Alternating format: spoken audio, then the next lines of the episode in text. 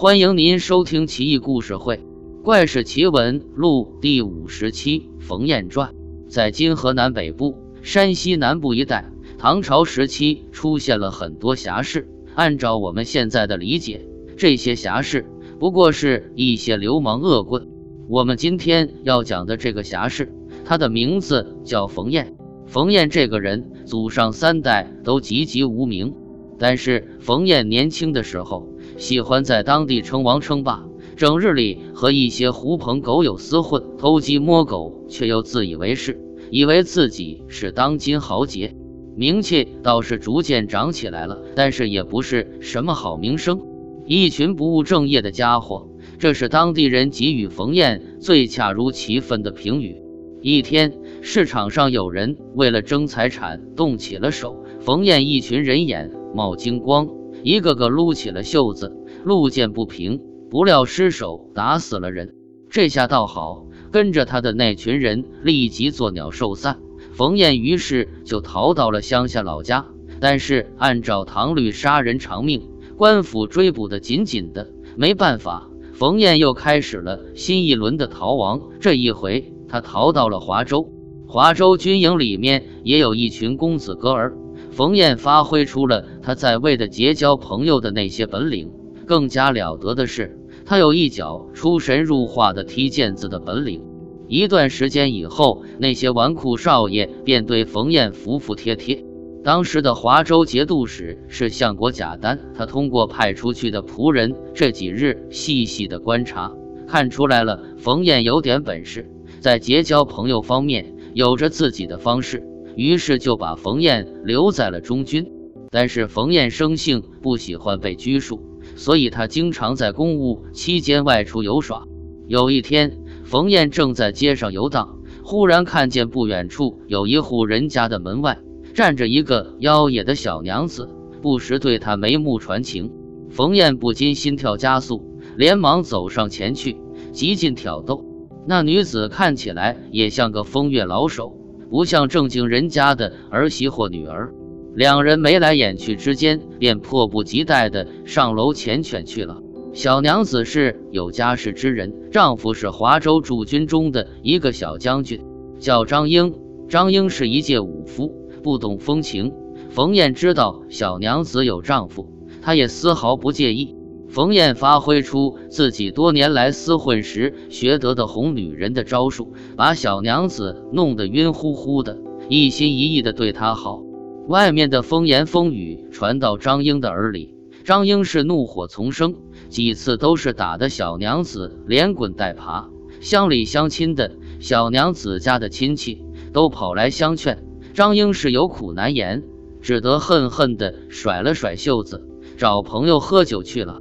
一日，两人趁着张英去喝酒的空闲，两个人在一起极尽缠绵，正难舍难分的时候，偏偏张英回来了，急得小娘子满面通红，手足无措。外面的敲门声越来越大，冯燕急得连忙从床上跳下，还差点崴了脚。小娘子急中生智，掀起自己的裙裾，罩住了冯燕的头。冯燕佝偻着腰，踩着小碎步。一步一步跟着小娘子，在小娘子打开门的同时，冯燕已经躲在了门后边了。好在张英一回家就倒在床上呼呼大睡。冯燕和小娘子对望了一眼，不禁长舒一口气。冯燕正准备开溜的时候，发现张英的脑袋正好压着冯燕的头巾，而枕头边是冯燕的佩刀。冯燕指了指头巾。想要小娘子顺手递过来，不知道是小娘子眼花，还是惊魂甫定，还是自己指的地方有误。小娘子竟然以为冯燕要的是佩刀。冯燕见小娘子拿来了佩刀，指了指床上的张英，做出一个砍头的动作，不禁一阵寒噤。只见小娘子面目狰狞可怖，完全没有了方才的温柔细腻，手中似蒲扇般。做出往下切的动作，冯燕又看了看满嘴喷气、不停说着胡话的张英，一种莫名的感觉油然而生。对，这是雾寒。冯燕心想，好一个貌美如花心似蛇蝎的娘们，这般狠毒，就算你要和我在一起，也不要谋杀亲夫啊！可以祈求一纸休书，离婚即可。如果以后我和他在一起，难保今晚这一幕不重演，而躺在床上的很有可能就是我啊！想到这，冯燕狠下心来，干脆把这婆娘杀了。这么一想，冯燕下定决定，不再犹豫。佩刀在空中画出一个优美的弧线，小娘子应声倒地。冯燕连夜逃走。第二天天亮，张英起床见老婆惨死，大为惊骇，连忙出来禀告邻居，说自己杀了妻子。他的邻居们也这么认为，于是把张英绑了起来，派人飞速告诉了小娘子的娘家人。小娘子的娘家人都来了。张英的岳母说：“你以前诬陷我女儿，总是平白无故殴打我女儿，今天又杀死了她，还要毁我女儿的清誉，这不是别人能够做得出来的。没一定是你做的，不是别人杀的，你怎么还活着啊？”说罢，泣不成声。村民们也都反映张英时常虐待妻子，这肯定是他自己杀妻，然后假意来报官。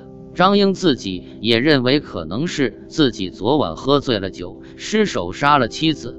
众人于是带着张英去报官，官府打了张英一百板子。由于证据确凿，张英是有苦难言，官府以杀人罪逮捕他，没有一个人为他辩解。没办法，只好签字画押服罪。行刑那天，执政官带着刽子手及几十个士兵。押着张英去往刑场，围观的人有上千人，军事维持秩序的人站满四周。张英感到万分绝望，双肩瑟瑟发抖，仰天长叹，却又无可奈何。监斩官正准备说斩的时候，一个人推开人群，大声道：“刀下留人，他是被冤枉的，是我和他妻子通奸，把他妻子杀了，我才是凶手。”受刑的人应该是我，这个人就是冯燕。他把和张英妻子通奸并杀死其妻子的过程一并说了，人群沸腾了，大家都在议论这人是不是有病，还没听到过有抢着死的，活了这么大还真是开眼界啊！哪有这样的人？杀了就杀了吧，就算是一时失手把那娘们杀了，但是现成的替罪羊在这里。何必要回来认罪呢？这家伙到底怎么想的啊？官府也一时难以定夺，于是只好释放张英，收监冯燕，等候发落。相国贾丹认为，为了这么一个女人而失去冯燕这样一位侠义之士，不值得。贾丹于是和皇上说，愿意以官印作为担保，保冯燕无罪，甚至愿意辞去华州节度使的职位，只要冯燕安然无恙。案件一拖再拖，当时的皇帝唐宪宗也很苦恼，思虑了再三，为贾丹所感动，终于下诏赦免当年华州所有的死刑犯，当然冯燕也在里面。晚唐诗人司空图还根据这个故事创作了长篇叙事诗《冯燕歌》。